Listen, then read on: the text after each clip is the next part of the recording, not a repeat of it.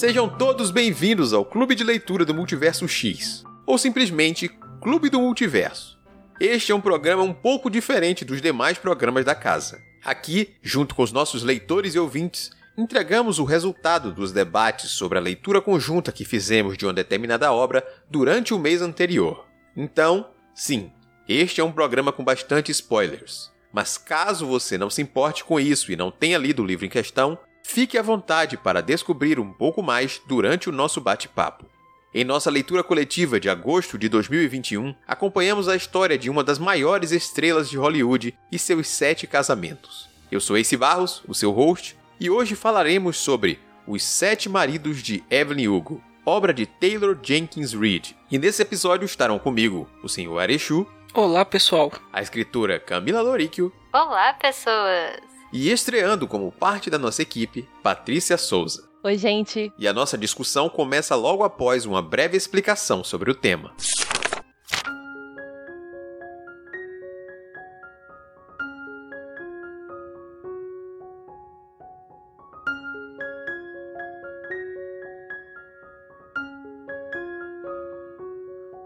O Clube do Multiverso tem me proporcionado diversas experiências em relações a gêneros e formatos literários, em sua maioria extremamente positivas. A mais recente delas foi com Os Sete Maridos de Evelyn Hugo, obra de Taylor Jenkins Reid. Quem me conhece sabe bem disso. Essa é uma leitura que não se encaixa no meu padrão habitual, e apesar de todo o furor e elogio, certamente não teria entrado no meu radar. É necessário destacar esse ponto logo no início, justamente para garantir que você, que é assim como eu do passado, um tanto limitado sobre o que lê ou não, não desperdice a chance de ler uma obra incrível. O livro conta a história de Monique Grant, uma jovem jornalista que finalmente conseguiu um emprego em uma revista em Nova York após anos de trabalhos como freelancer. Quando a lendária estrela de cinema Evelyn Hugo a escolhe para uma entrevista exclusiva, Monique vê uma oportunidade de se destacar, mudar sua vida profissional e deixar de lado os problemas do casamento. No entanto, mal sabia ela que Evelyn tinha seus próprios planos, muito maiores. Prestes a completar 80 anos e reclusa em seu apartamento no Upper East Side, a famigerada atriz decide que será Monique quem contará sua verdadeira história, não apenas em uma matéria, mas em uma biografia, com tudo de bom e de ruim que já lhe aconteceu e realizou. Ao aceitar a tarefa, a jovem repórter se dá conta de que nada é por acaso e que suas vidas e trajetórias podem estar conectadas por um segredo que Evelyn esconde.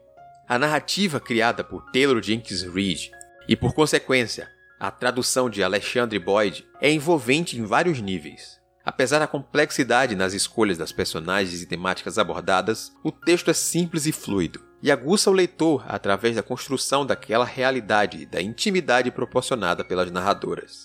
Reed consegue trabalhar muito bem as narrativas. Sim, no plural, em primeira pessoa, e brincar com os tempos verbais, também adicionando variações aos formatos, como notas de colunas sociais e fofocas sobre os acontecimentos narrados durante a trama. A autora cria personagens críveis, falhas, porém fortes e cativantes, cada qual à sua maneira.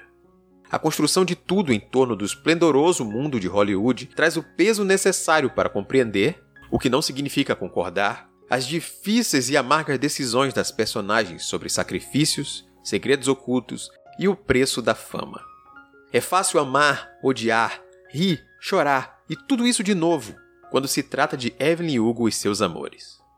E considerando todos os elementos, é muito difícil não se deixar levar por algum ponto ou refletir sobre o que ali está. Reed é tão intensa em sua abordagem quanto seus personagens, não apenas por trazer temas cotidianos importantes como violência doméstica, feminismo e sexualidade para quem quer sair da sua zona de conforto e viver emoções intensas, mas também como um excelente retrato histórico e político sobre as questões que as cercam. Em cada detalhe dessa obra, me vi fisgado e envolvido. É difícil expor mais sem entregar os detalhes da obra, mas posso afirmar, sem sombra de dúvidas, que esse livro me despertou a vontade de conhecer não apenas os outros trabalhos da autora, como explorar cada vez mais histórias fora do meu padrão de leitura. Uma obra mais do que recomendada. Então aqui estamos para falar sobre esse livro, Os Sete Maridos de Evelyn Hugo. Esse é um livro que teve um hype muito grande. Desde seu lançamento até hoje, essa expectativa ao redor dessa história não baixa. Na internet, se você acompanha outros produtores de conteúdo literário ou mesmo os fãs de livro, você vai ver sempre um ou outro comentário sobre essa obra. Será que esse livro é tudo isso mesmo que dizem? Por que ele é tão bom? Vocês ouviram na introdução sobre o que fala esse livro. E agora a gente vai partir para falar um pouco mais sobre a nossa experiência no nosso Clube do Livro dessa leitura. Airechu, já sabe, eu gosto de manter essa tradição de começar contigo ao perguntar e aí fica a pergunta também para os demais e depois eu vou passando para cada um. Como foi essa sua experiência de leitura? Começar é bom e ruim, né? eu não sei por onde que eu começo e por outro lado tem muito o que falar do livro, então tudo que eu falar aqui vai estar tá sendo inédito. Depois o pessoal que vem depois é que fica mais complicado para poder falar algo novo. Mas sobre a experiência de leitura de Evelyn Hugo, não poderia ter sido melhor. É um livro que me surpreendeu bastante. Eu já tinha visto um pouco do hype dele na internet, mas aquela coisa, né? O hype, eu olhei o livro li o título e não fui saber de mais nada dele, a não ser o pessoal elogiando. Eu falei assim: ah, não é pra mim não, não vou ler isso não. Aí apareceu o título dele no clube, ele foi bem votado, ganhou lá a votação e a gente decidiu ler ele. Por que não, né? Vamos tentar alguma coisa diferente aqui. E não é que o livro é bom, queimei a língua com ele, né? Porque valeu muito a pena ter lido todas as páginas dele, a história envolvente, a protagonista, sobretudo a Evelyn, é maravilhosa, ela é encantadora, ela é profunda. Você fica com raiva dela ao mesmo tempo que você quer colocar ela no pedestal, porque você acha que ela merece por algumas atitudes e ao mesmo tempo não, você quer que ela pague por tudo de ruim que ela fez. É isso, né? Um livro sobre a vida dela, sobre os bastidores ali da e, e você fica curioso com aquilo. É, é tipo aquela curiosidade mórbida de ler revista de fofoca, porque você quer saber o que, que vai acontecer, o que, que tá acontecendo na vida daquelas pessoas tão interessantes ali. E também tem o outro lado, o lado humano dela, né? Da pessoa, quem é a verdadeira Evelyn Hugo, a que não está diante ali daqueles holofotes ali, mas que é um ser humano que sofre, que ama, que tem suas ambições, seus desejos e seus erros também. Então, é um livro cuja leitura foi bastante assim completa, uma experiência de leitura completa, com tudo que eu espero de um livro. Muito bem, muito bem. Camila, você aí que também fez essa leitura recente, não participou das discussões, já é um hábito, mas aí deixa aqui agora para quem participou lá e também pro ouvinte saber o que foi que você achou dessa leitura. Sintam uma lágrima escorrendo aqui, que eu sempre quero participar do clube, mas a vida ela acontece. No caso de Evelyn Hugo, eu vou dizer que assim, para mim, quando eu vejo um, um, livro assim que gera muito bafafá, gera muito buchicho e a galera tem emoções muito fortes em relação a ele, tipo o Garoto Exemplar, eu gosto de não ver nada, absolutamente nada sobre. Eu não li nem a sinopse. Eu só falei, ah, beleza, o Sete Meses de Evelyn Hugo, tranquilo, vi todo mundo só, sei lá, fazer resenhas em, em caps lock. Era essa a minha relação com o livro. então, eu não sabia o que eu estava esperando, o que estava me esperando no caso, quando eu comecei a ler. Eu tava pensando que, sei lá, era alguma coisa mais num thriller, não tava esperando romance, eu vou ser muito sincera.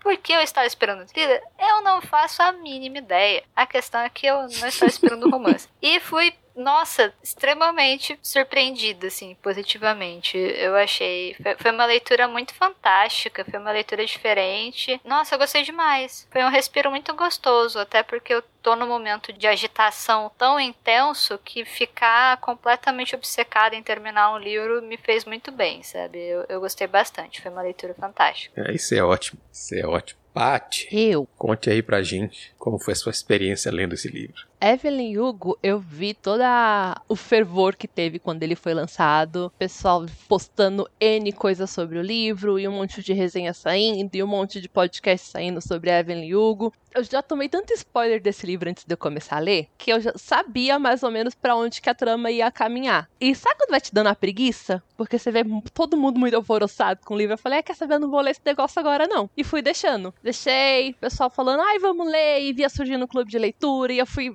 já peguei ele uma vez para ler, não rolou, deixei de lado. E aí foi quando vocês falaram de que ia fazer o clube de leitura dentro do multiverso, eu falei, quem sabe agora eu não consigo ler esse negócio, né? Porque sozinha eu vi que ele não ia carregar. E, gente, como eu paguei pela língua também, eu fiz que nem o que eu tava tão. Ah, whatever. Segue a vida da Eveluga. A mulher ficou rica, casou com um monte de gente, a vida segue. E, cara, é um livro tão bom. Eu tenho vários problemas com a Evelyn. A gente vai acabar falando isso no decorrer do programa. Então eu não consigo ter esse amor pela Evelyn Hugo em si, igual a maioria do pessoal que eu vejo falando do livro tem. Mas a história dela é fascinante. Então, sim, foi uma delícia ler. Tinha horas que eu tinha que lembrar que a gente tinha metas semanais para bater, porque eu queria terminar o livro de vez. Última semana de discussão, a gente acabou a discussão, já fui terminar a meta. Então a gente ficou que nem um zumbi dia seguinte, porque precisava saber como acabou. Exato. Mas a leitura foi maravilhosa, sabe? Eu não me arrependi de ter demorado tanto para ler, porque acho que se eu estivesse lendo sozinho eu não teria curtido tanto. Uhum. Mas era uma leitura que eu me arrependeria muito se eu nunca tivesse feito. Todos pagando a língua com Evelyn Hugo. Eu acho que combina um pouco com a história. Uhum. Mas é, é por aí mesmo. Porque eu sempre falo, sempre deixo claro os meus gostos e os padrões de leitura por meu hábito. E se não fosse me desafiar e as leituras que a gente está colocando no Clube do Livro, sair da zona de conforto, fazer essas coisas, eu não teria experimentado essa experiência mesmo, né? Que foi a leitura de Evelyn Hugo. Assim como o Paty falou aí, era difícil parar realmente nas metas. Pronto, terminamos o debate? Vamos finalizar hoje. O debate o próximo só é no outro domingo? É, mas a gente tem que acabar logo, porque todo mundo tá empolgado aqui. O Baço falou que também foi dormir uma hora da manhã porque precisava terminar. Eu fui dormir tarde também porque precisava terminar. Não teve como não querer terminar aquela leitura. Porque é um livro que acaba sendo muito envolvente. Ele começa com um ritmo mais lento, primeiro apresentando a Monique, e aí tem gente que acaba até estranhando em primeiro momento. Ué, pensei que era a história de Evelyn Hugo. O que é que tem essa Monique aqui? Tem uma expectativa ali, aí vai entendendo a posição dos personagens naquela trama e vendo o desenrolar dela e aí sendo fisgado de vez. Eu até falei com a Camila sobre uma resenha que eu vi na Amazon, uma pessoa que disse que leu menos de 10 páginas e largou porque, nossa, não é nada do que foi prometido. Também não vai ser com menos de 10 páginas de um livro de 300 e pouca. Se tivesse te entregado tudo que foi prometido em 10 páginas, você não precisava ler um livro, era um conto, né? Ela não gostou do sumário. Mas é realmente esse início ainda é a apresentação do contexto geral para que a gente também, assim como a Monique, vá descobrir mais sobre essa figura. A Monique é uma jornalista, ela está trabalhando já numa revista maior, aproveitando a sua primeira oportunidade grande. E ela não entende porque ela é selecionada para aquela entrevista lá. E isso aí já faz com que a gente também fique curioso. Ela pesquisa, usa redes para entender o passado da Evelyn. Quem foi essa figura? Aí a gente sabe como o Erichu falou, quem foi um pouco da Evelyn na frente das câmeras. A Evelyn que estava nos tabloides, a Evelyn que estava nas revistas de fofoca, a Evelyn que se casou sete vezes e para a sociedade americana é um choque que ela se casou sete vezes. É porque se fosse aqui já temos Gretchen, é, né? É. A gente já tá acostumado com esse rolê. Meu Deus, Paty. Quando eu li o título, automaticamente eu já fui esperando que Evelyn Hugo fosse a Gretchen. Não, eu não consegui desassociar quando eu comecei a ler, porque falaram, nossa, ela casou sete vezes. Gente, mas normal. Quem nunca? Já temos representatividade nacional quanto a isso.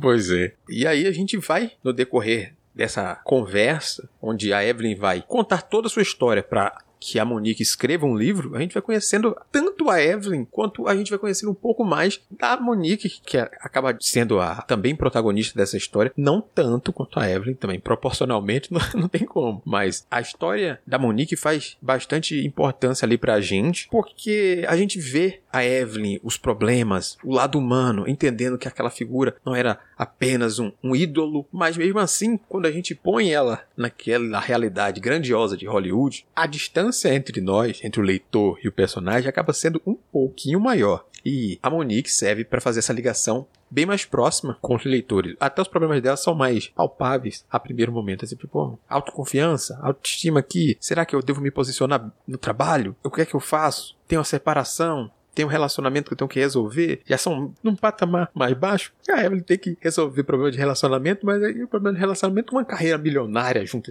Não sei o que é ter uma carreira milionária. Queria, mas não sei. Será que queria mesmo?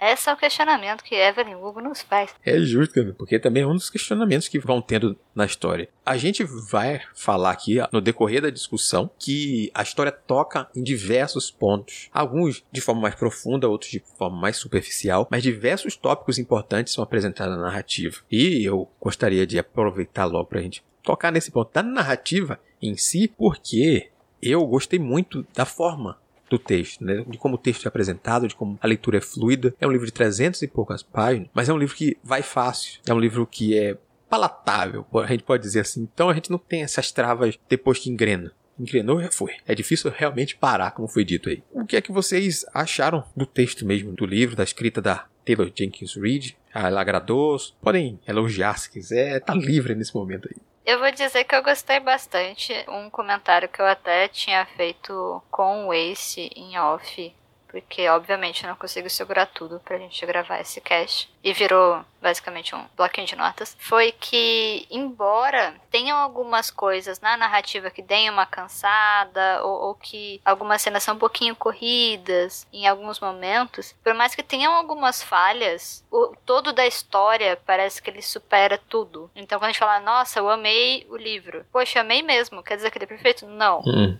Mas parece que tudo que fica um pouco nublado, tudo que deixa um pouquinho a desejar, pelo menos para mim, como leitora, foi assim, soterrado pela experiência como um todo que eu tive lendo o livro. Eu tive um pouquinho de estranhamento no começo ao ler o, o comecinho do livro lá em tempo presente. Eu falei, nossa, Monique entra. Aí eu, nossa, que loucura.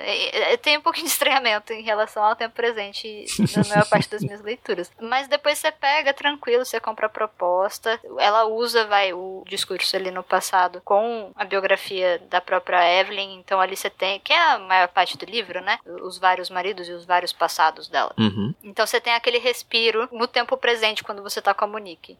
Então eu gostei bastante, eu gostei bastante. Em relação à linguagem, tem uma outra partezinha do livro que são as reportagens, as, as colagens, como se fossem mesmo as matérias da época, né, dos tabloides lá, que não é explicado, mas eu imagino que seja a Monique reunindo material para ajudar a contar a história da Evelyn. E a gente vê como é diferente o que aparece na mídia, como às vezes tudo aquilo que aparece na mídia é planejado pelos artistas ou pelas pessoas responsáveis pela carreira e pela imagem delas ali. E aí a gente vê como às vezes aquilo tudo é falso, como é irônico, como que por detrás ali do que sai na mídia, do que a opinião pública vai pensar, como os personagens são famosos e têm essa carreira zelar, essa reputação e imagem pela qual eles tanto prezam, eles acabam construindo aquilo ali de forma estratégica, pensada e planejada. E do que a Camila falou também eu concordo, é uma prosa que flui bem, tem as mudanças de tempo ali, mas elas são super tranquilas de você perceber no texto. É meio que automático, você vira chavinha ali, não, agora estamos no presente com a Monique na cobertura da Evelyn, é, recolhendo o depoimento dela. Quando vai pra Evelyn falando, não, agora temos a história dela de volta aqui ao, aos anos 50, ela contando a trajetória dela desde o início. É, é super fluido, você vira chavinha de um pro outro muito fácil, intercalando tem esses trechozinhos de tabloides ali, é, complementando a história que está sendo dito por elas, que é até uma terceira visão ali, seria uma visão meio que do público de tudo que está sendo dito e contado pela Evelyn. Os tabloides, aliás, ficaram um pouco iguais, né?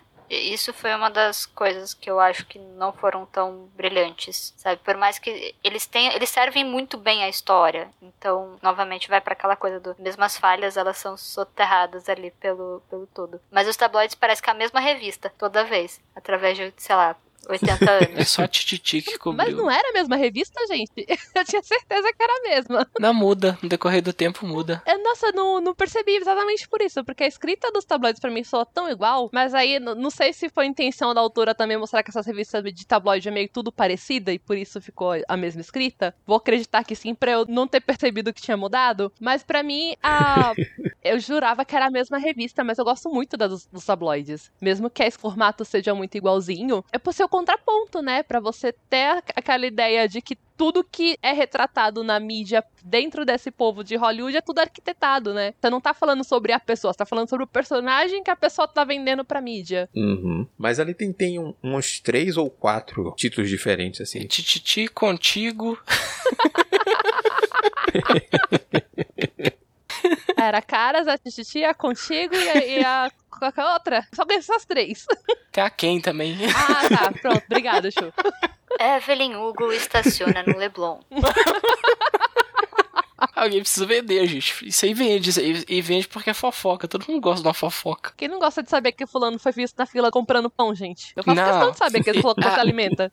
A Evelyn fazia questão de ser vista comprando coisas, frequentando ambientes o tempo todo. Era maravilhoso, eu gostava muito dessas partes, assim, que ela, é, não, agora precisamos fazer isso, precisamos ser vistos em tal lugar, precisamos, é tudo coisa de conveniência, né? Conveniente aparecer em tal lugar, porque tal lugar tá popular, tá na moda, as pessoas mais importantes frequentam lá, então eu também devo frequentar. É um pouco divertido, mas também é um pouco triste, né? Você fala, poxa, então você só faz porque você precisa disso? É, mas seriam os ossos do ofício da profissão ali de super estrelas do cinema que precisam ter evidência para conseguirem bons papéis, etc, etc. Uhum. Gente, vocês acham que esses influencers que vocês conhecem hoje realmente gostam daquele produto que tá anunciando? Não gosta, cara. Aquilo lá é porque tá na moda. É mesmo efeito. A diferença é que não tinha redes sociais naquela época, então você tinha que aparecer nos tabloides. Mas os lugares que a Evelyn frequenta lá, é tudo pensado. Dentro da, da carreira deles, nada é feito sem pensar como vai repercutir. Então, assim, tudo. O carro que ela dirigir, ela vai escolher o carro que a capota abre pra mostrar, pra todo mundo ver ela passando, sabe? Você não vai ficar escondido dentro do carro. Porque ela tem que chamar a atenção. A, a imagem dela é o que vende, né? Por mais que seja atriz, tenha o seu talento, vai desenvolvendo talento e afins, a imagem da Evelyn Hugo que tá constando lá é a foto que tem que sair no jornal que vai fazer as pessoas quererem ser que nem ela. O talento dela é o de menos. Isso vai se formando depois. Primeira coisa que você vai olhar é o cartaz do filme, para depois assistir o filme em si. E os próprios encontros, né? Então a gente, principalmente no começo, quando a gente acompanha, vai, os sacrifícios que a Evelyn tem que fazer para conseguir vingar ali nos objetivos que ela tem. Ah, saia com fulano. Você não precisa gostar de fulano. A gente vai arranjar uns encontrinhos aí pra você. Você vai lá, toma uns drinks, dá uma dançadinha e volta para casa mas pareça feliz. Uhum. É, é, justamente isso mesmo. Os relacionamentos falsos, as coisas para se manter. A gente vê isso como repercute em programa de TV, como repercute fora desses reality aí também. Aqueles casal falsos que se mantêm durante um ano ou um ano e pouco. A pessoa nem tá junto, mas aquilo dá repercussão e isso vende faz com que eles sejam mais procurados pela equipe de marketing, essas coisas, manter as aparências. Então, tipo, a gente ainda vê esse tipo de coisa hoje. E isso se reflete também em escolhas, como a gente já soube de situações dentro da TV Globo em que atores e atrizes que têm mais seguidores, que estão mais ativos nas redes sociais, acabam sendo escolhidos para os papéis por conta dessa relevância e a busca por ter um público mais fácil. Então, é tipo, para o ator é bom, para quem contrata o ator é bom, vou contratar esse ator aqui que vai chamar atenção pro meu projeto. E aí fica essa maquiagem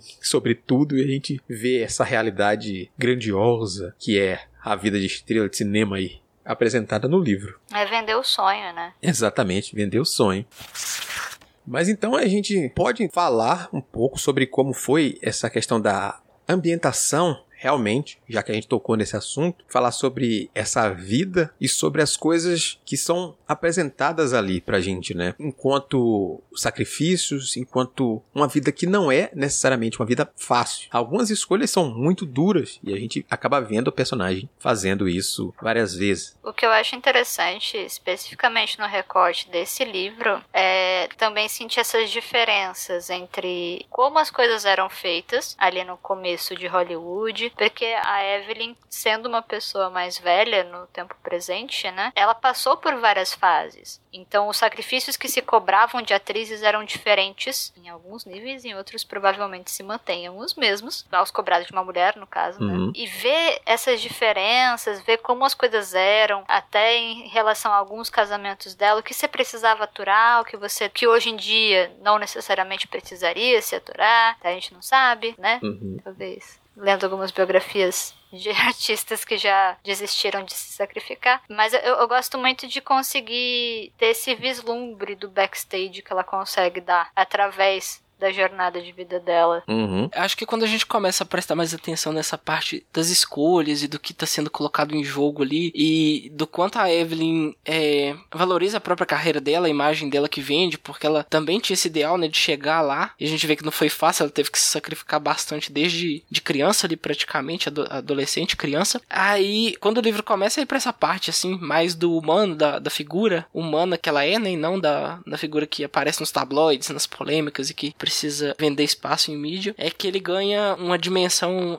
é, maior, assim, para mim. Porque você começa a se importar muito com a personagem, muito com as escolhas que ela faz. E você começa a ficar indignado com algumas, porque você obviamente não faria aquilo, mas você é só um mero mortal, ela não ela é uma estrela de Hollywood, ela precisa se manter em evidência. Então, dentro das concepções que ela tem ali de mundo, do que ela deseja para ela mesma, por mais que doa a ela, enquanto humana, fazer aquelas escolhas. Tem uma outra parte dela que parece que gosta, porque ela precisa dos holofotes, ela precisa daquele destaque que ela conseguiu alcançar e que precisa manter ele de certo modo. Então, eh, você fica num dilema ali entre. Não que existam duas Evely's, mas tem uma Evelyn que parece que sofre muito. Com a perda, assim mesmo, da dignidade humana que ela acaba colocando em jogo para manter o, o status que ela conseguiu alcançar em dado momento ali da carreira dela. São sempre escolhas muito difíceis. Eu não sei como eu me comportaria no lugar dela. Provavelmente eu renegaria a fama e cairia no ostracismo ali sem fim. Eu não conseguiria manter aquele jogo todo que ela consegue ali por tão longo tempo, né? Que ela, na final do livro, ela tá com 79 anos e ela ainda é uma pessoa que desperta curiosidade. Tudo que ela faz ainda chama atenção ainda. Da Evelyn, eu acho que entra muito aquela questão também que você pensar quando ela começou a carreira dela, né? O que, que uma mulher poderia fazer nos anos 40 ela não tinha opção de fazer outra coisa se ela queria ir pro estrelato, né? Ou ela fazia, ou passava pelos sacrifícios que ela passou para atingir a carreira que ela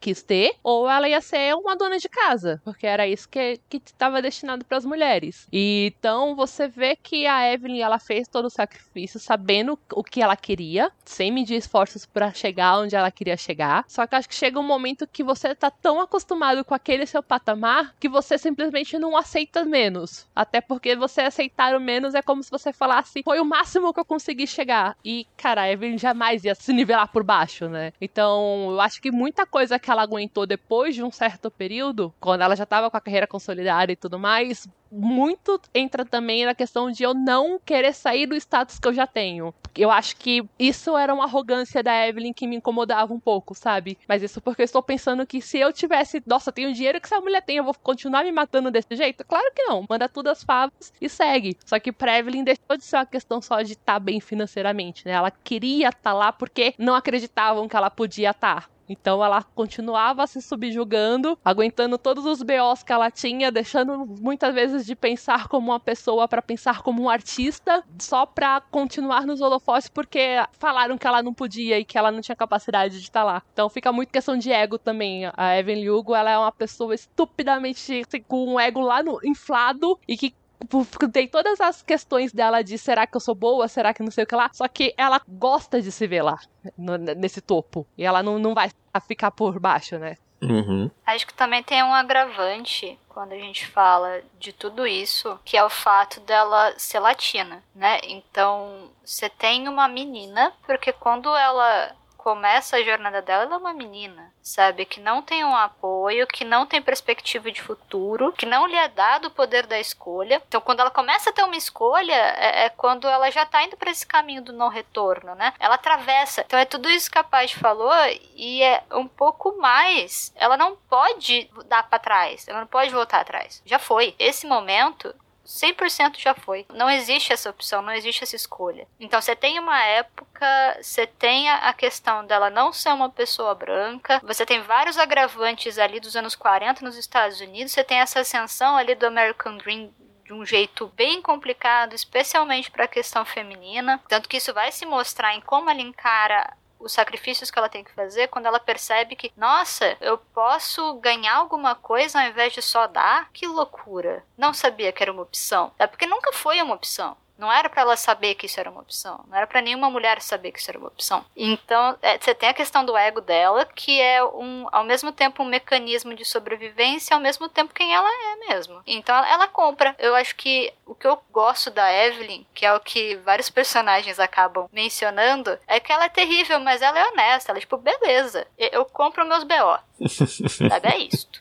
Mas é por aí mesmo. Que ela sempre estabeleceu o que ela desejava e foi atrás disso. E aí a gente vai vendo junto com isso realmente os bastidores de como ela faz para chegar lá, de como conseguir os papéis, as coisas que a gente já falou também, de para se manter na mídia, alguns relacionamentos, algumas coisas, mas também as coisas terríveis por trás, porque o primeiro logo de cara a gente vê ela falar que foi para uma sala com um produtor lá que o prazer dele era pegar meninas menores, né? Já, já, deixa claro que por dentro daquele negócio tem muita sujeira, muita sujeira. E a gente vai vendo podridões e podridões também que acabam ficando por baixo do tapete. E aí a gente vê, ao mesmo tempo, o desafio, o desafio proposto a ela, ela vai ultrapassando barreiras e ao mesmo tempo como ela vai se posicionando dentro daquela realidade, o que ela vai repensando ou não, justamente por a gente ver a Evelyn mais velha fazendo esses questionamentos. Ela, ela, diz que não se arrepende do que fez, mas ao mesmo tempo a gente vê em muitos momentos ela se questionar por que fez que tal escolha talvez fizesse diferente. Ela nunca vai assumir, obviamente, porque Evelyn é uma pessoa orgulhosa, essa questão. Mas, no que vocês disseram, dela ser uma mulher latina, tem um papel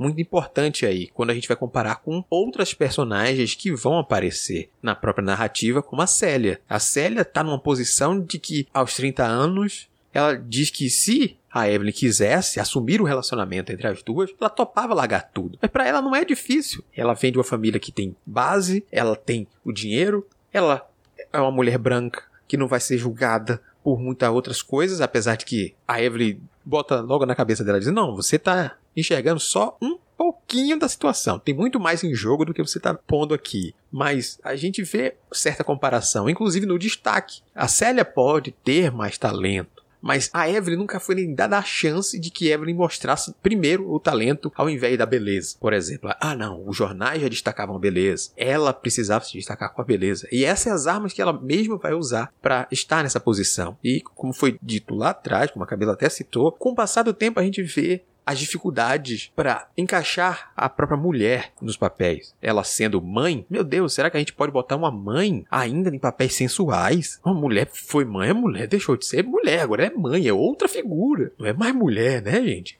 A gente tem que botar ela como outra coisa. E ela desafia isso e se prova. Aí, depois, idade. A idade agora, os papéis dela serão papéis de mãe. Será isso que a gente vai ter que dar? Somente mãe ou esposa aqui? E aí vai para uma das cenas mais quentes da carreira dela, onde tem aquela coisa toda. Então a Evelyn está sempre tentando se afastar da coisa do sensual, mas também é a arma que ela tem para enfrentar esses desafios e se provar, quase sempre, né? Tem um pouco de dificuldade que a própria coisa da sociedade é imposta a ela ali. E a gente vê durante todo o livro momentos diferentes e situações diferentes, mas que a gente sabe que muita coisa ainda hoje em dia continua acontecendo aí por trás dessa indústria que massacra e massacra muito. Não poucas pessoas ficam com alguns problemas psicológicos, inclusive. A gente vê muito ator insulto, ator que a gente vê de repente um ator que tá barbudo, recluso, não sei o que das quantas, atriz que largou tudo e tudo aquilo aqui, as comparações, tal ator fez um filme dos anos 80. Olha, ele está muito bonito hoje. A atriz, nossa, ele vai desmoronar. Ai, não, eu tenho que destruir aqui a, a imagem da... Não, por que ela não está...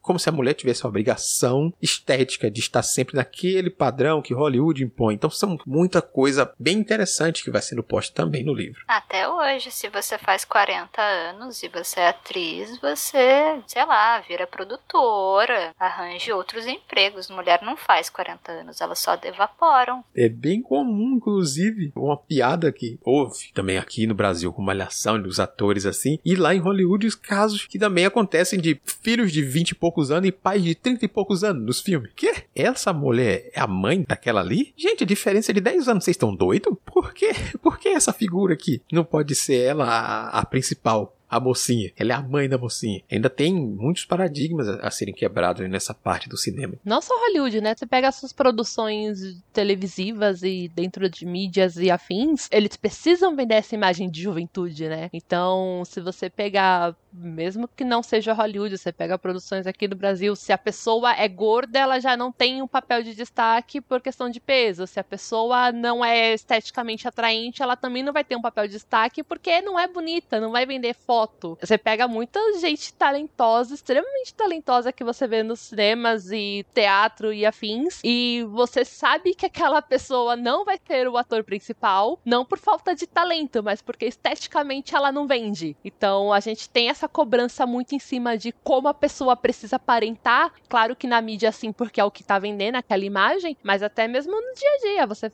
olhar um homem de 40 anos, você não fala que ele tá velho. Uma mulher de 40 anos, ela já é praticamente um idoso maravilhosa. Então, existe essa cobrança em cima da imagem do artista para ele estar tá sempre bem, mas existe uma cobrança social em cima da mulher para ela estar tá sempre bem. Uhum. E a mulher não pode, igual você falou, a Evelyn, quando ela é uma mãe, ela já não é mais uma mulher, ela é uma mãe. Então, se você pensar no dia a dia, você pega uma mulher que tá falando, ai, porque eu estou cansada por causa dos meus filhos, que absurdo. Como assim você tá cansada? Você tem que gostar de ser mãe. Porque são etapas que esperam que a mulher cumpra. E quando você muda de etapa, você já não pode mais agregar o que você trouxe anterior, né? Se você é uma mãe, você não pode mais ser uma, uma mulher sexualmente ativa, você não pode ser uma mulher que gosta de dançar, você não pode fazer nada disso. Você tem só que ser mãe. Sua função mudada para isso. E não é só Hollywood, né? Você pega a sociedade inteira fazendo isso com as mulheres, mesmo com ilustres desconhecidas. Você topa uma mulher na rua que fala, ai, porque eu deixei meu filho em casa pra ir pra balada. Imagina que absurdo. Agora um homem falar, eu deixei meu filho em casa pra ir pra balada, tá tudo bem. Legal, que bom que você curtiu. Uhum. É porque é um projeto, né? Sim. Tudo isso é projeto de controle. E tanto que tem uma questão no livro, depois que a Evelyn tem a Connor, quem lembra ela de não se relegar ao papel que estão pedindo a ela, quem acorda a Evelyn para esse fato de que ela tá se acomodando ali, é a Célia. A Célia fala: você vai fazer sim aquele. Obviamente que depois tem um arrependimento, né? Mas,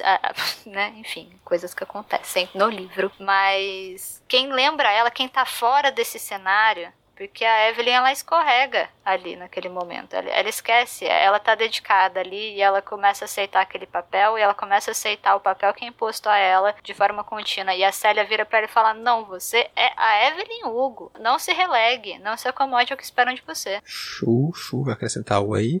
Não, acho que vocês foram muito precisos nesses apontamentos. Eu tô aqui pensando, caramba, né que é mesmo? Sociedade escrota do caramba. Pronto, já fiz a pessoa desistir da sociedade, eu já cumpri meu papel. Tchau, gente, boa noite.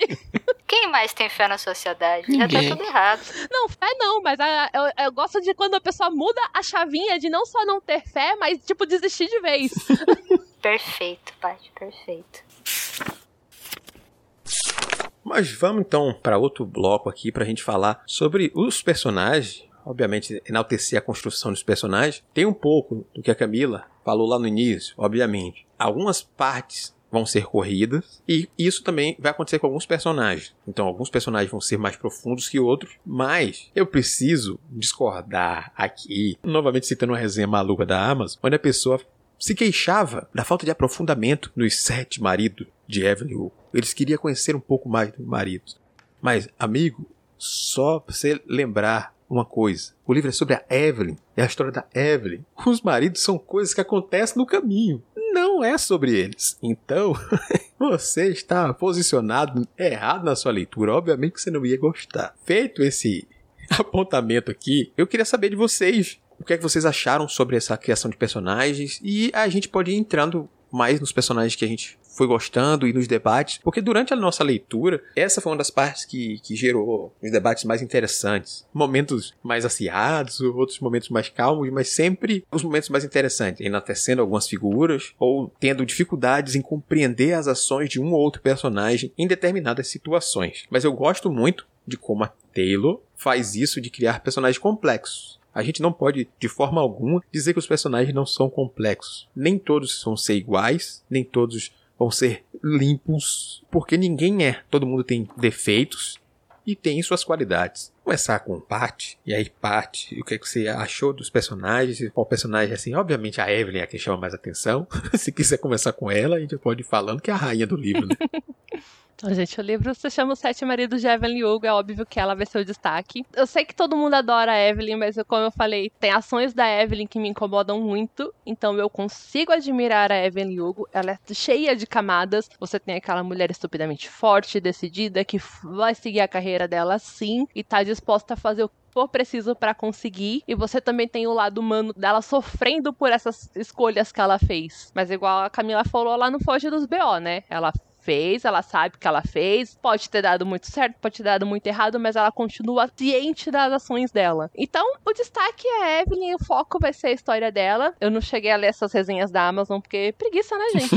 mas a pessoa reclamar que não se aprofundou sobre os maridos, bom, vamos pensar em quais maridos que não teve aprofundamento. Porque se eu tô contando a minha história e eu vou falar de boy lixo, eu vou dar detalhe? Não, vou falar que o cara no escroto e a vida segue. Então, sim, faz todo sentido a Evelyn não se aprofundar em alguns dos maridos dela, porque puta que pariu, né? Ô menininha do dedo podre também. Mas falando dos outros personagens, eu gosto muito da Monique. No começo ela me irritava bem, porque a questão é que ela tá nesse momento de passar por divórcio e ficava se entendendo. A gente até comentou no clube, a gente ninguém acabou de sair de um divórcio pra estar tá plena, a não ser que você seja a pessoa que pediu o divórcio, o que não foi o caso da Monique. Então ela tá ainda nesse processo de, ah, eu estou me separando, ah, o meu casamento não deu certo, ah, eu falhei. E a ideia do falhar é o que mais pega, né? Quando alguém te larga, você tem sempre aquela ideia de que você não foi bom o suficiente. Então a Monique tá toda nessas incertezas dela de outro primeiro emprego grande que ela tá tendo, né? Primeira matéria grande que ela pode fazer e de como todas essas novidades para ela dá um certo receio mesmo. Então é totalmente compreensível. Eu acho que essa evolução dela da questão da insegurança para se tornar a Monique que ela se torna até o final do livro, graças a muita influência do que a Evelyn vai contando para ela, você vê como uma figura forte consegue fortalecer outras pessoas também. Uhum. Acho que essa evolução da Monique foi muito bem feita. E tem que falar do Harry, né, gente? Que puta que pariu, que homem maravilhoso é aquele. E não tem como não amar o Harry. Eu acho que a gente vai acabar falando sobre os maridos dela no decorrer. Mas Harry Cameron, amigo, até eu casava contigo, gato. Que olha, que homem incrível.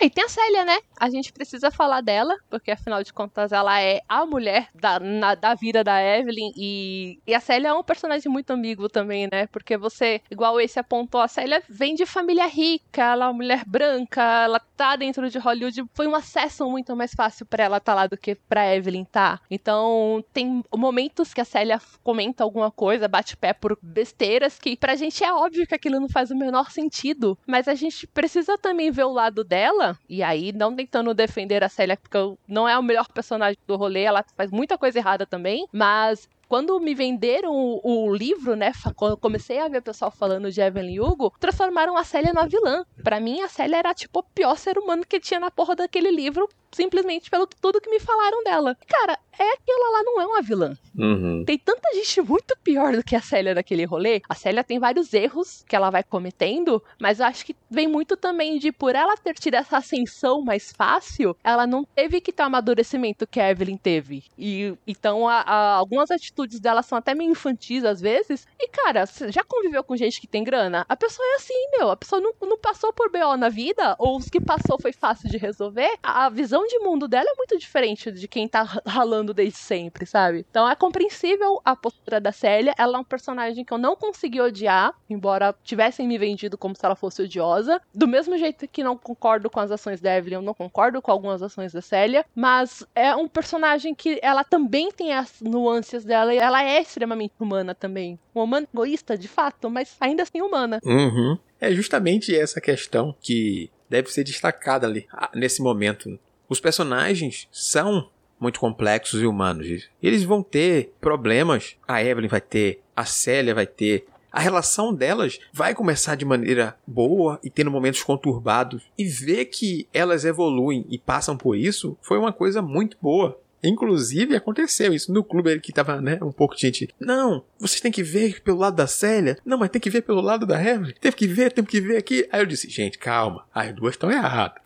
As duas têm muito erro na vida, elas vão ainda se entender. Pode ser que ela aprenda, melhore, pode, mas nesse momento elas estão sendo tóxicas umas para outra. E acabou sendo isso. Elas se separaram, mas elas tinham ainda muito amor uma pela outra. E no momento que elas conseguiram perceber que elas podiam finalmente deixar de lado aquilo que atrasava ela, que era justamente aquela questão da carreira, que Paty destacou muito bem aí sobre o fato dela ser a origem diferente, né? Para ela era muito fácil abrir mão de tudo. Ela já tinha ganhado prêmios, ela já tinha muito dinheiro, ela não tinha mais o que provar para ninguém. Pronto, eu posso abrir mão. Evelyn queria mais. Eu não alcancei tudo que eu desejo. Não é a hora de eu abrir mão de tudo. Fora a situação do mundo em que duas mulheres não poderiam viver uma relação junta, abertamente, de forma alguma. E aí a gente vai vendo essa complexidade entre os personagens todos. Em relação aos, aos personagens, como todo mundo já falou, o que eu gosto é que eles não são personagens de um lado só, sabe? Tem sempre muitas camadas ali que você pode estar tá pensando para analisar por um outro prisma, mas mais que você pegue um traçozinho da personalidade, aquilo não reflete o todo. Tem sempre muito mais coisa envolvida. Então eles estão longe daquela, daquela coisa da perfeição. Ah, esse personagem só tem atitudes boas, esse personagem só tem atitudes ruins. Eles são complexos, são humanos, são muito falíveis e por serem perfeitos assim é, é o que deixa eles críveis pra gente, né? Até um, um dos mais odiados lá, o, o Don Adler lá, que ele espanca as mulheres, né? ele bate nas mulheres que ele tem. Lá no final do livro a gente reencontra ele, ele tá bêbado, ele pede desculpas e a Evelyn meio que dá o troco nele ali naquela cena ali. Ela sabe o que, que tá acontecendo com ela, ela dá o troco nele, mas ele parece realmente arrependido de tudo que ele fez, pelo menos naquela parte ali. Aí eu não sei também, será que eu tô comprando o discurso desse cara que daqui a pouco ele vai repetir de novo? Mas não foi o que me pareceu lá. E aí você vê, poxa, detestava tanto esse cara lá no início do livro, agora ele tá aqui nessa situação aqui. Chega a ter pena desse filho da puta.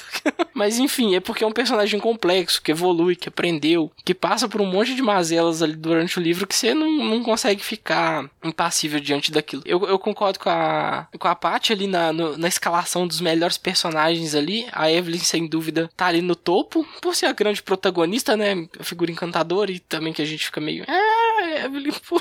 Poxa!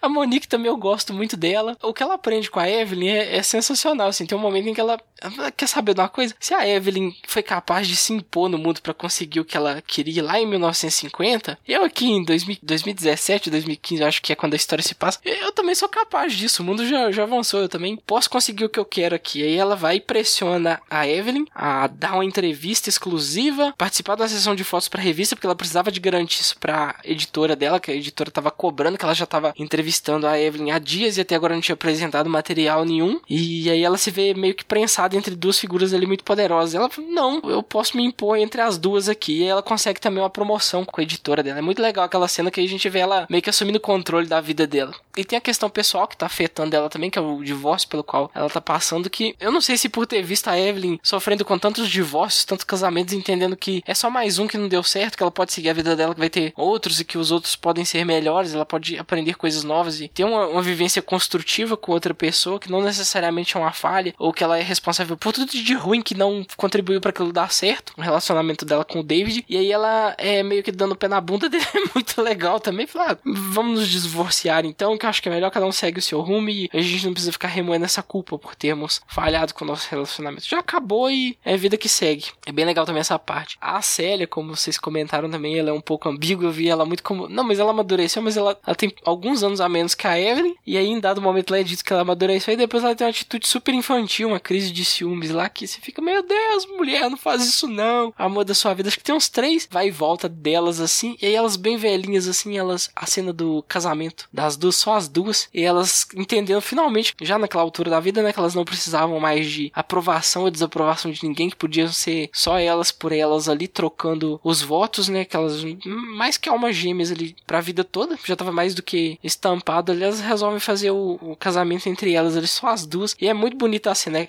a que mais deixou marejado, assim, de estar tá lendo esse livro, ele ficar com o coração quente de se ler a cena do casamento das duas ali, do casamento definitivo, não os bate-volta que tem ao longo da trama. é, dos outros maridos, ah, eu, eu lembro muito do Dom, porque eu fiquei com muita raiva dele, tem essa volta, o Max Girardi, que é quem que dá a oportunidade da Evelyn finalmente ganhar o Oscar também, acabou marcando um pouco, mas ele é um escroto, um tarado, porque ele não, não podia ver a Evelyn, que ele tava devorando ela com os olhos, e aí ele filmava ela, né, as personagens dela, como esse olho faminto que gostaria de estar tá devorando. Ele meio que entendia esse desejo do público pela Evelyn, porque ele também sentia esse desejo. Ela acaba se casando com ele e é uma decepção gigante, porque ele é apaixonado com a figura Evelyn Hugo, mas nunca pela mulher Evelyn Hugo, né, a pessoa Evelyn Hugo de fato. Mas é interessante a dinâmica dos dois, como eles se dão bem profissionalmente, ela até contribuindo com, com as cenas, dando sugestões das cenas que ela gostaria de fazer e de como aquilo também é, seria atraente para mulheres também, porque a Evelyn também naquele momento eu já entendia que algumas mulheres também sentiam desejo por ela e ela conseguiu colocar isso num filme junto com ele e fazendo esse filme ser um, um grande sucesso, ser um dos mais vistos e revistos, porque o pessoal queria ver e rever a cena dela saindo do lago, se eu não me engano. É o filme isso. francês lá. Bom, mas é isso, os que mais se destacaram foram esses aí para mim, dos maridos, além do Harry. Nossa, tem o Harry, como é que eu tô esquecendo do Harry? Que a Paty também falou. Que figura, né? Tá, é o, o ombro amigo, a principal figura de, de amizade que a Evelyn tinha com que ela podia contar para tudo, inclusive até para se casar, os dois constituem uma família que é muito, funciona muito bem ali o, o, o, arranjo com os, com os dois casais ali por um tempo. Isso é abalado quando o John morre e o Harry fica profundamente abalado com aquilo. E aí o, o, arranjo meio que se desfaz. Mas é um momento muito feliz de você ler quando tá os quatro. Eles, eles fazem o piquenique, o aniversário, é o aniversário de um deles, se eu não me engano. E aí eles pegando no pé da Evelyn e ela tendo que assumir que ela não fez nada para aquele piquenique que tá acontecendo. Ela só está ali curtindo o momento com eles. É coisa bem de família, assim, de pessoas que vivem bem. Uhum. É um, um, um, dos momentos também que deixa o coração quentinho quando você tá lendo o livro ali. Pois é, show. Você falou do Harry. O Harry realmente. É, e a relação, né? Não apenas o Harry, mas o Harry e a relação dele com a Evelyn é, é muito, muito bacana. Porque desde o início ali, quando ele começa a apoiar ela e tentar arrumar lugares, e não, vai sair com não sei o que, primeiro aquele momento ali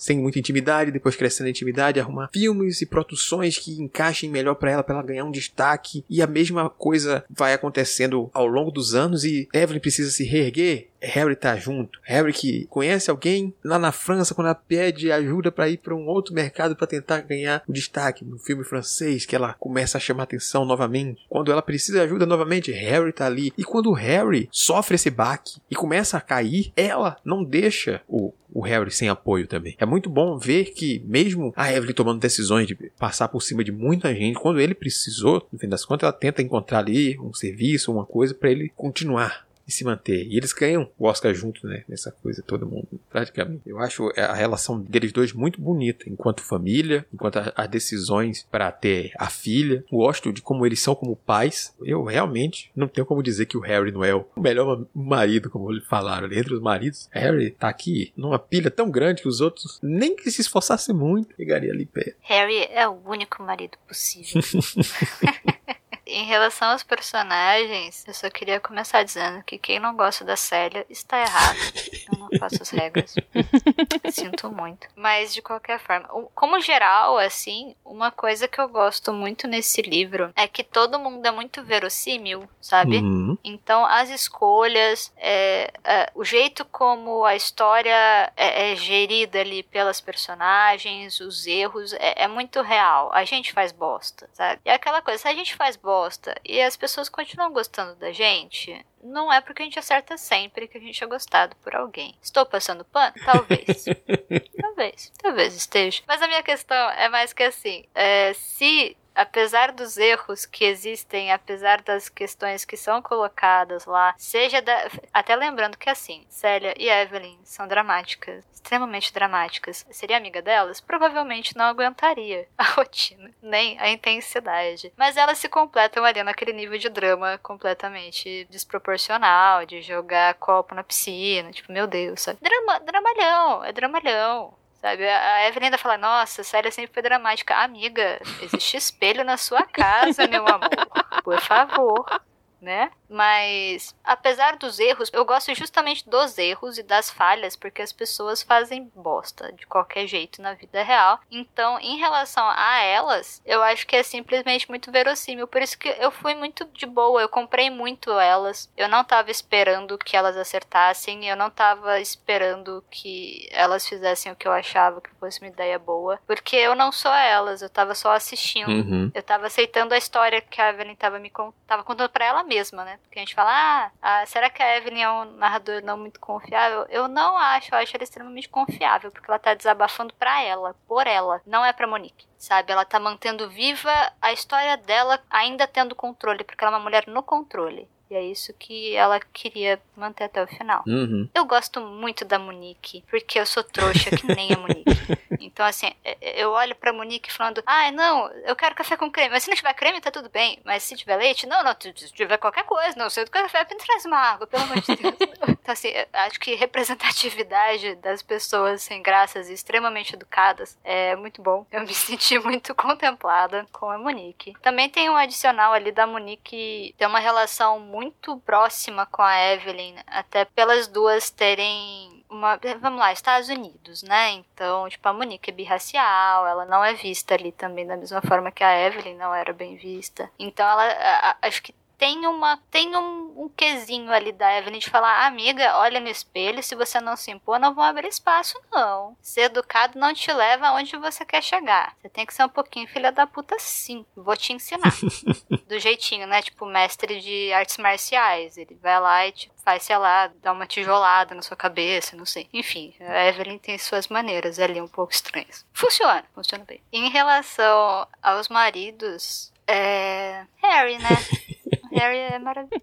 Fiquei emocionada em algumas partes desse livro, não nego. Talvez ler ele na TPM tenha amplificado um pouco, talvez. Mas, principalmente porque a relação dela com Harry, da Evelyn com Harry, me lembrou muito o livro Só Garotos, da Pat Smith. E foi um livro que eu chorei horrores. Nossa, foi um livro muito impactante. Leiam Só Garotos, da Pat Smith. Porque me lembrou essas dinâmicas, essas parcerias de pessoas que não têm família, ou, ou, que tem uma, uma família biológica ali que apoia da mesma forma como a gente precisaria ter, que não se encaixam na sociedade, que não correspondem às expectativas de uma sociedade que forja esse padrão. E essas saídas que as pessoas se encontram porque a gente precisa ter vínculo, sabe? Você ter, ter essa alma gêmea que te acompanha ali da, das maneiras possíveis é muito legal. E é muito gostoso de ler, assim, foi, foi, muito bom. E até o Harry mesmo tem as falhas dele, né? Eu acho que tem uma, uma correlação dos dois se identificarem tanto, porque os dois sabem onde eles querem chegar e os sacrifícios que eles vão fazer. Eles não têm ilusões uhum. quanto a isso. A vida nunca deixou eles terem ilusões, até por isso que a Célia é permitida algumas ilusões ali, pelo menos no início, depois passa. Mas para os dois, não. Eles já passaram dessa fase. Até por isso que eu acho que eles têm uma sintonia tão legal. E eu gosto muito da mãe da Monique. Eu queria falar sobre a mãe da Monique. A mãe da Monique é muito fofinha. ela, ela, é um pouco plana, né? Ela é uma das personagens com menos camadas, mas ela é muito fofinha, não me importo. Eu fico feliz quando ela aparece. Ela, ela é legal. Se perde também nos transportes públicos. que específico, Camila. Eu não, não sei do que você tá falando. É, acho. Não sei, que, que, que, que alusão foi essa? Curioso. Foi pra ignorar. Transporte. Mas, nossa, assim, do, dos outros maridos, eu acho que é que nem a Paty falou. Por que falar de boy lixo? Pra que dar destaque pra boy lixo, né? Eu acho uma grande bobagem. Tirar o foco de pessoas que prestam. Pessoas, né? Como se todo mundo existisse. Mas, vamos colocar, maridos que eu gosto. Vamos lá, vamos lá. O Harry. O Harry. Tem o Harry. Mentira.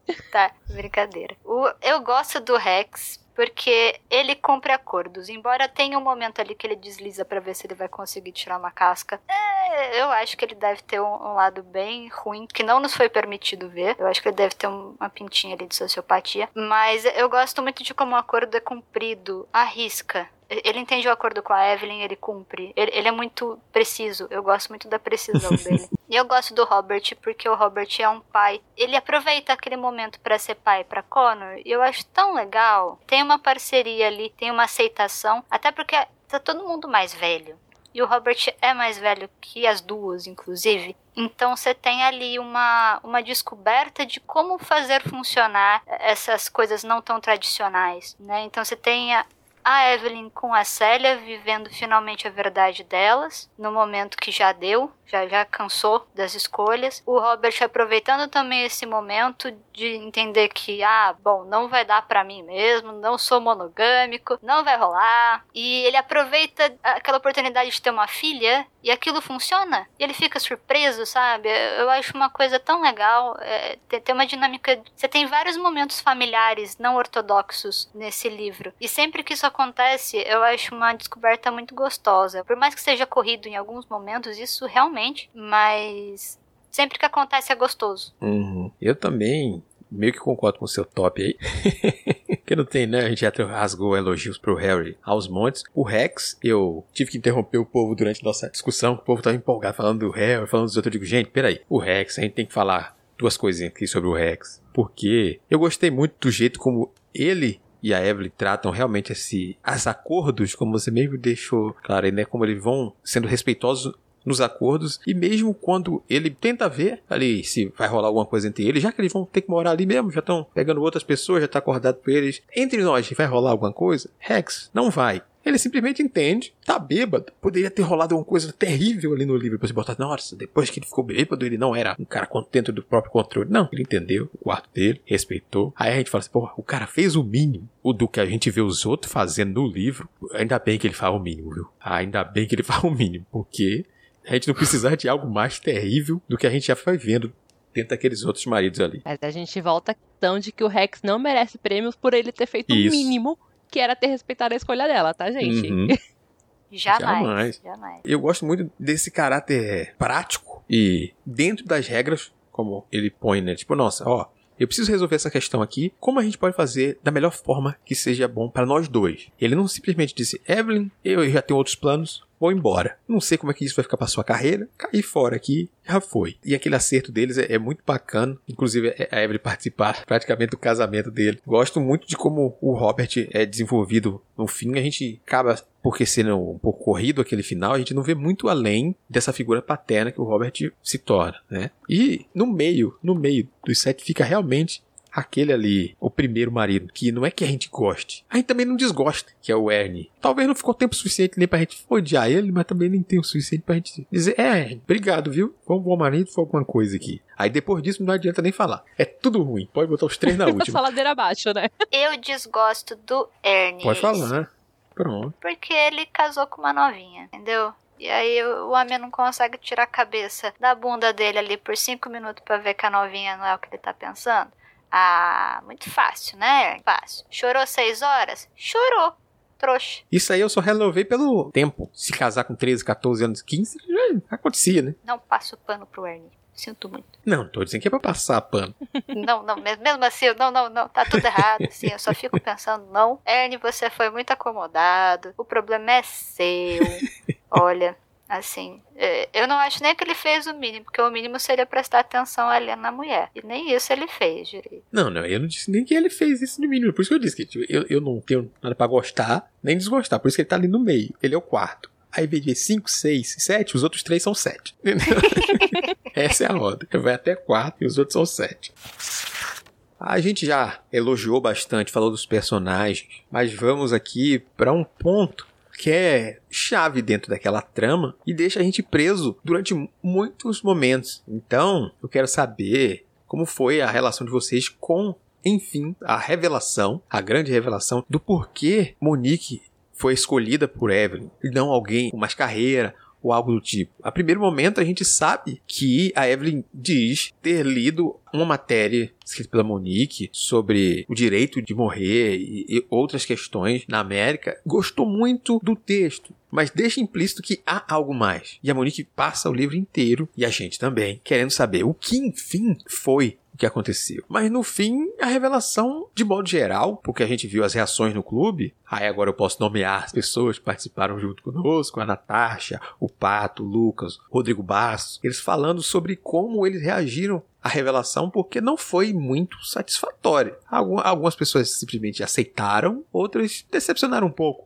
Mas não chegou a abalar o todo da obra. Mas e pra vocês? Cara, eu vou começar porque eu fiquei revoltada com- com a revelação do segredo deles. Foi uma hype criada assim dentro do livro inteiro, até a Evelyn tem um momento que ela vira pra Monique e fala: Não, porque quando eu te contar por quê, você vai me odiar. E eu fiquei, caralho, mano, o que, que a Evelyn fez, sabe? Eu tava esperando, sei lá, homicídio, alguma coisa do tipo. Porque é o que faltou na carreira da Evelyn Hugo.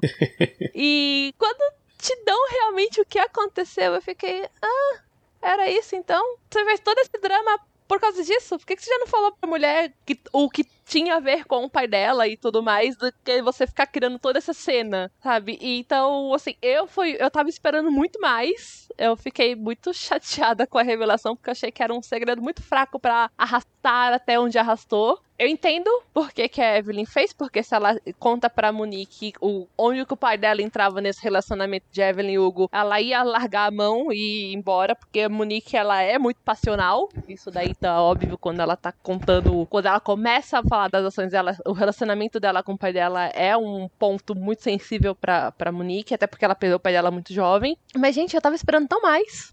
Ficou, eu achei tão broxante, eu fiquei, ah, caralho, é isso? Vou nem terminar essa porra. A gente termina a gente quer saber, que a gente é curioso. Mas, nossa, foi desanimador. Camila. Ok. O problema é esse. É é só ok. Ele é só ok. Porque a gente tá muito concentrado em falar. Eu já fico satisfeita só de ler a biografia daquela mulher. Aí você fica, ah, é, Monique. Tem um segredo aí que você falou, nossa, ela até coloca em determinado capítulo, mal sabia eu que dali a duas semanas eu odiaria Evelyn Hugo. E quase que eu falei, é, sei lá, né? tá, tá bom, não, beleza. Tá. Digo que Monique está certa. A questão é que realmente a gente não pode falar que ninguém está certo ou errado, porque ali todo mundo é muito verossímil e as pessoas apenas são. Mas. É. Eu gosto muito da análise certeira que a Evelyn faz da Monique de saber que ela só vai despirocar quando ela ficar sabendo. E de fato, ela apenas despiroca. Então, certo, beleza. Ela simplesmente vai lá fala: Evelyn, por favor, se cuide. Amanhã eu leio seu obituário, basicamente isso. Essa é uma das cenas que eu acho que foi corrida demais eu acho que ela perde um pouco o peso por conta do jeito como a... ela simplesmente fala, ah, lê a carta aí. e aí ela lê. E aí a cena acaba. E você, tá. Não, assim, acho ok. Acho ok. Acho que tem um peso suficiente. Acho. Acho sim. Não vejo nenhum problema. Tanto que eu gosto das inserções que a autora vai, vai disseminando ali nas falas da Monique para trazer a relação dela com o pai. É uma pessoa que foi muito importante para ela, mesmo que tenha morrido quando ela era jovem. Então, até as fotos que ela recebe da mãe ali tem peso. Nesse ponto eu acho que a, a relação da Monique com o pai tá muito bonita ali para mim para eu entender aquele impacto passional que a Monique tem ao receber a notícia. Mas eu acho a cena um pouco mal construída. Eu acho que faltou ali um tchan, um tempinho. Uhum para alguma coisa acontecer. Eu acho legal também esse desfecho de ter uma dupla questão da Evelyn curtir a Monique para isso. Uma que é saber que a Monique é a Monique é boazinha em alguns termos, sabe? Tipo, a Monique é fofinha, ela realmente vai garantir que a Evelyn tenha sua história contada no que toca a Evelyn, né? Não no que toca ao pai dela. Uhum. Mas ela sabe que a Evelyn, que, a, que a Monique tem um bom coração e vai cumprir com o prometido. Então ela é confiável o suficiente para Evelyn deixar a história de vida na mão dela. Ela sabe que a Monique é, é alguém que entende o preço da dignidade e o preço da escolha e um peso que tudo isso tem especialmente em relação à própria vida. Então você tem uma dupla ali. Você, tem um, digamos que, assim, quando eu vejo a Evelyn escolher a Monique, eu, não vejo como uma reparação, porque a Evelyn não se arrendeu. Ela fez o que precisava ser feito. Tem coisas que são efeito colateral. É horrível falar isso? É horrível. mas, assim, tá feito? Feito. O só faltou o homicídio, que nem a rapaz falou. Foi quase, é, foi né? Quase. Mas... Assim, teve, teve um ali, uma falsificação de homicídio. Então, querendo ou não, ali tem, né? Tem, tem um encobrir, como é que é? Encobrir crime, falsificação de provas, tem mil coisas ali que ela faz. Adulteração de uhum. provas. Mas não foi ela que puxou o gatilho, então ela ainda não foi homicídio. Poxa vida, é. A gente tem tá. que guardar isso daqui. Ela não bebeu antes de dirigir. Isso. Exato, né? Não, ela que tava dirigindo o carro. Perfeito. É, bom, então, de qualquer forma, eu acho que tem ali uma. Sabe quando você tá arrumando a casa para ir embora? Então ela tá arrumando a casa. Tem aquela carta para entregar. É uma moça que, coincidentemente, pelas amarras do destino, também entende sobre uh, escolhas de dignidade e de morte. E que, poxa vida, ó, eu estou unindo o útil ao agradável. Foi uma escolha extremamente prática da Evelyn de escolher a Monique falou: já entrego a carta, ela escreve minha biografia e ela vai deixar eu me matar na paz. Porra, fechou, sabe? Eu, embora isso eu acho que tenha sido escrito muito muito rápido. Gostaria de ter lido isso com um pouco mais de tempo. Eu, eu penso que ficaria um pouquinho menos incômodo para algumas pessoas, mas eu acho ok. Eu acho muito justo aquele desfecho ali, eu fico satisfeita, embora a execução dele não me deixe totalmente satisfeita. Eu acho que o que mais me incomoda ali não é questão nem do peso, talvez, ou porque ela se ri, que foi algo aí já repetido sobre ela odiar a Evelyn ou não depois da revelação. O impacto da morte e de saber como o pai morreu e saber que a Evelyn tem envolvimento na questão da imagem do pai. O pai morreu como um bêbado. O cara causou o próprio acidente, não foi. E a Evelyn que adulterou ali. Isso ali talvez tivesse um pouco mais de destaque para esse ponto. O pós vem a questão da carta, uma coisa sobre a revelação da pessoa que o pai era, de com quem ele se relacionava e também de como ele se relacionava e como ele pensava na família, como ele não poderia, mesmo amando o Harry, abandonar a esposa que era uma companheira para ele e a filha que era a vida dele. Isso apazigua um pouco o peso do que veio aqui do, do, crime, do próprio crime mesmo que a gente fala aqui. Pô, eu vou odiar a Evelyn por quê? Porque ela fez isso aqui. Não é por causa que ela escondeu a carta, no fim das contas. Mas a carta vem depois e diminui o peso da coisa. É isso que. Ué, peraí, pô, me dá um mix de filho na revelação. Eu digo, ué, tem peso, mas ela mesma acabou tirando ali na pressa, como, como o Camilo botou a, a carta ali depois, e depois a conclusão acaba sendo ok.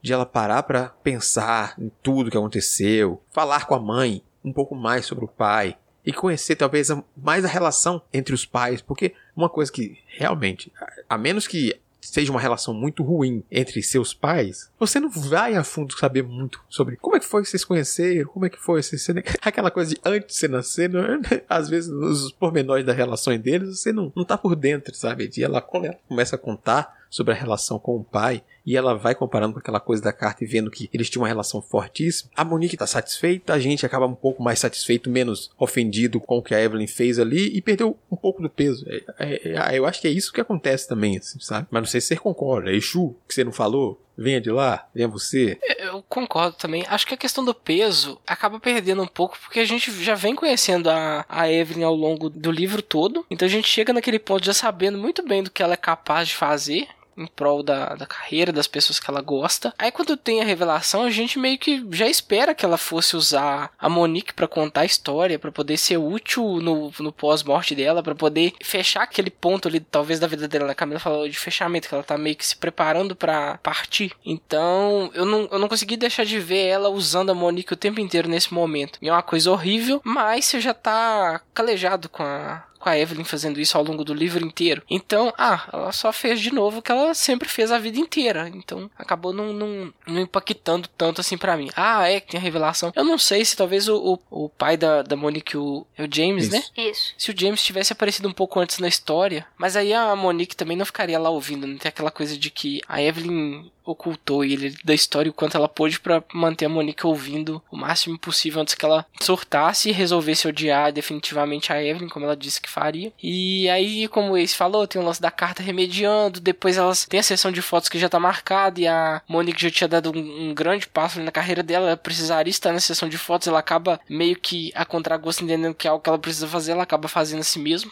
Talvez é, é, aquele ônus, né, que vem com ter uma postura mais Evelyn Hugo do mundo, eu vou me impor, mas eu vou ter que arcar com isso, então ela acaba tendo que meio que a contragosto tirar a foto ali ao lado da, da Evelyn também, e também tem a questão do da despedida da Evelyn, que na questão é um, é um tema que acaba tocando a, a Monique também, que a gente recorda do texto inicial que ela escreveu, com muito respeito sobre as pessoas que tomaram aquela decisão de não viver mais e que querem levar aquilo adiante, mesmo com os impeditivos legais. Ela se vê no, no dilema sobre o qual ela escreveu um tempo atrás também. Aí, eu, eu não sei, a revelação me foi satisfatória, talvez pudesse ser mais impactante, dado em vista é que é Evelyn Hugo fazendo uma grande revelação, então você também meio que espera aquela coisa cinematográfica, mas eu não sei também, ela já é uma senhora, já no fim da vida, que já, tinha cansado e abdicado de muita coisa também, porque ela viu que nada daquilo trouxe felicidade verdadeira para ela que foi o amor da série, né, que a gente acaba descobrindo, e que ela fala que a única coisa que definitivamente valeu a pena que ela faria de novo pela Célia, mas que o Oscar, a carreira, tudo era secundária, coisa que você vê lá no, já no fim da vida e vê que você vai partir, aquilo ali vai ficar, mas é, não, não é o que você vai levar, né? O que você leva é o, o amor ali, experiência. E, e, ela meio que já tá conformada com aquela situação ali. Então, tanto também eu fico, eu fico em, em posições ambíguas em relação àquilo ali. É porque o livro é bom, ele deixa a gente assim pensando nessas, nessas lacunas ali que não estão cravadas ali de forma definitiva no, no texto dele. É pra você seguir pensando sobre. Talvez tenham assuntos demais também acumulados, né? Que você tem a questão dos sacrifícios, a questão de não se arrepender embora suas ações não sejam inquestionáveis, né? E do nada você tem uma discussão sobre o direito à escolha e de repente você tipo, não, pera, não, pera, pera, pera, pera, pera. Você vai falar sobre isso em duas linhas, mas é, não, volta, espera um pouquinho. Talvez seja um pouco disso agora que vocês comentaram, que eu comecei a pensar. É, é coisa demais para ser só jogada. Mas assim, não sei se exatamente esse ponto, talvez. Porque alguns outros pontos acabam sendo também superficiais, sabe? Durante o livro. A própria agressão talvez tome mais. Mas aquela da postura de ela saber que a Ruby apanha e depois ela pensar e ali acabou sabe? Ela nunca mais, nem a culpa chamou ela um pouco a atenção para que ela doasse para instituições para causa, proteção da mulher ou coisa do tipo, como ela faz com os direitos LGBT, como ela passa a lutar depois um pouco, né? Apoiando financeiramente é o que ela dá para fazer. Tem algumas questões que acabam passando de forma superficial. O próprio abuso, como eu falei, do, dos produtores de cinema lá, o velho que se aproveitava de mocinhas.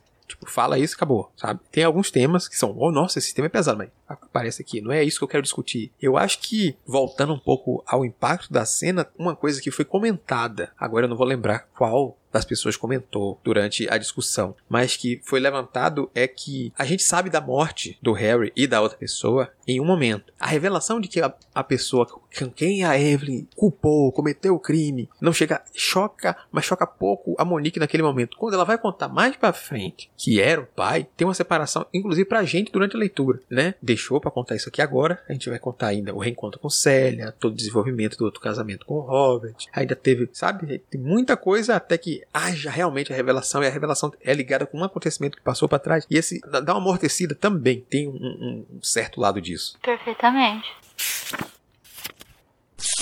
Então, como sempre, a gente faz aqui, vamos para o nosso bloco final, fazer nossas considerações, os últimos comentários e me responder, obviamente, aquela questão. Depois de conhecer, quer dizer, alguns de nós aqui conhecemos o trabalho da autora. Aqui mas depois de lermos Evelyn Hugo, continuamos curiosos para lermos mais do que a Taylor Jenkins Reid tem a oferecer. E aí eu vou começar na ordem lá do início do programa, senhor Airechu. Olha, eu leria sim fácil outras obras dela. Gostei muito do estilo, de como ela conseguiu criar toda uma, uma atmosfera crível ali para aqueles personagens. Você fica se perguntando: pera, existiu alguma atriz que, que teve uma carreira como a da Evelyn Hugo? Será que, será que esses filmes existem? Dá vontade de você pesquisar lá no, na internet para tentar ver se encontra um filme que seja minimamente parecido. Porque ela consegue conciliar muito bem a história da Evelyn Hugo, a história do cinema como um todo, alguns momentos históricos ali desde a década de 50 até os anos 80. E, e aí você fica se perguntando, poxa, tá tão, tão incrível isso aqui que talvez isso tenha um pezinho na realidade aqui. Só que não, ela só usa os, os momentos históricos ali meio que pra dar o, o pano de fundo do que, que é que tá acontecendo na vida das personagens dela. Mas ela faz isso muito bem. E eu fiquei com vontade de ler mais obras dela. Era uma autora que eu não conhecia ainda. É, como eu disse lá, o livro, a não ser pelo hype da internet lá, por ter sido votado no clube, provavelmente era um livro que eu não leria por conta própria. Mas foi uma grata surpresa ter encontrado a prosa dessa autora e eu, sim, gostaria de ter mais obras dela futuramente, aqui na estante ou nas listas de leitura. Bem, eu gostei bastante, então eu diria que lerei mais dela. Foi meu primeiro livro dela. Não, eu, assim, já vi capa antes, até o, o outro livro também me interessou bastante, mas eu nunca tinha pegado para ler mesmo. Então, depois de ler Evelyn Hugo, agora, mesmo eh, sabendo que, tipo, apesar de, qualquer, de algumas falhas, ele vai ser um entretenimento muito bom, que agora é isso que eu estou esperando dos livros dela. Então, nossa, na paz, assim, iria tranquila para outras leituras da autora. E recomendo sim para todo mundo que leia Evelyn Hugo, porque foi muito bom. Foi uma experiência polêmica e é assim que deve ser com qualquer diva de Hollywood. foi uma grata surpresa, igual eu falei, ler a Evelyn Hugo. Era um livro que eu já tinha visto, já tinha sondado, tentei, não foi para frente, mas a Taylor conseguiu me ganhar como leitora e provavelmente eu vou ler outras obras dela. Já tô com o Daisy Jones and the Six parados lá no meu Kindle. Um dia ele sai, porque a lista de leitura só cresce a cada dia que passa. Mas eu acho que é uma leitura que valeu muito a pena. Recomendo para quem quiser, quem gostar dessa linha de romance e quer uma história impactante, pode ler a senhora Evelyn Hugo, sim. A história dela e do sete marido delas. É, um, é uma história muito boa, que vale muito a pena ser lida e levantar questões e a gente levanta falar sobre esses assuntos que por mais que tenha passado corrido durante a escrita a gente pode debater depois sobre eles. Então, com certeza, sim, é um, uma autora que eu pretendo ler mais coisas. Mas é.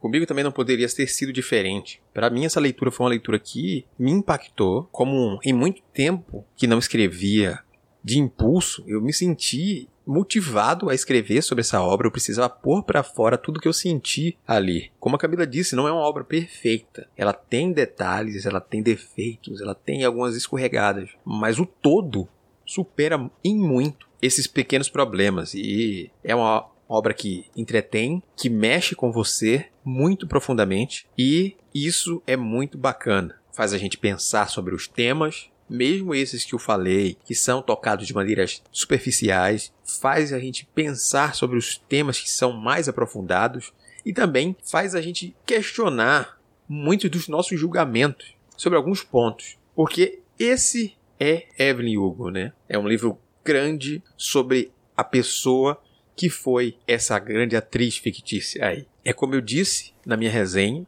querida Evelyn Hugo, eu desprezo a maioria de suas atitudes, mas eu te admiro muito mais. E para terminar, o Chu tinha comentado lá atrás, ó, vou fazer exatamente o que a autora fez neste livro, então tem uma chave lá atrás e agora eu trago para cá para diminuir o impacto.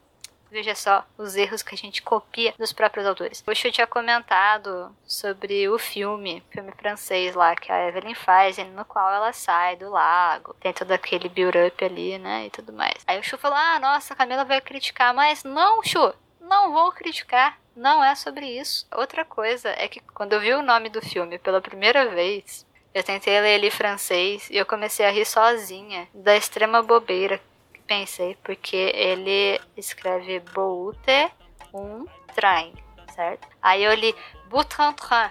Aí eu falei, olha! é o Butantan! Ai, ai. Imaginando a De dentro do lago e tocando a música do Bumbum Tantan de trilha sonora. Aí vocês falam que ela é a Gretchen, né?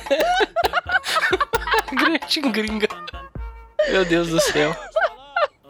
Então foi isso, essa é a minha linda contribuição assim, sobre este lindo filme francês que mudou a história do cinema no multiverso de Evelyn Wu. É, foi essa linda participação contemporânea do grande Instituto Butantan. Vacina sim, viva o SUS. é, maravilha. Ai, ai.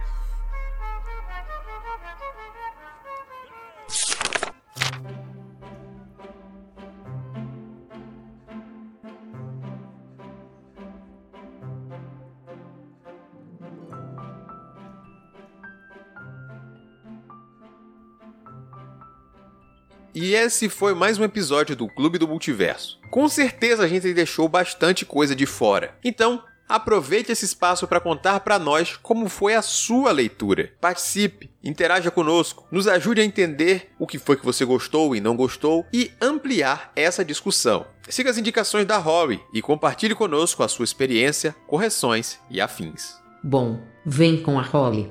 Você tem várias opções. A primeira delas é enviar um e-mail para contato@multiversox.com.br, não esquecendo de identificar a razão do contato no assunto. Se preferir, pode comentar diretamente na postagem no site multiversox.com.br através do Discos ou do Facebook, ou no YouTube, se está nos escutando nele. Além disso, pode seguir nas redes sociais e marcar a gente. Estamos como arroba multiversox em todas elas. Ademais, as nossas arrobas individuais estão na descrição do post. E claro, o mais especial, vem fazer parte da nossa comunidade no Discord, bater um papo com a tripulação, participar das nossas leituras coletivas e, quem sabe, até gravar com a gente. Não marque bobeira e confia na role que se brilha. Reforço o convite para que venha participar das nossas leituras em nosso canal do Discord e nos ajudar a definir as próximas. Um grande abraço e até o nosso próximo encontro.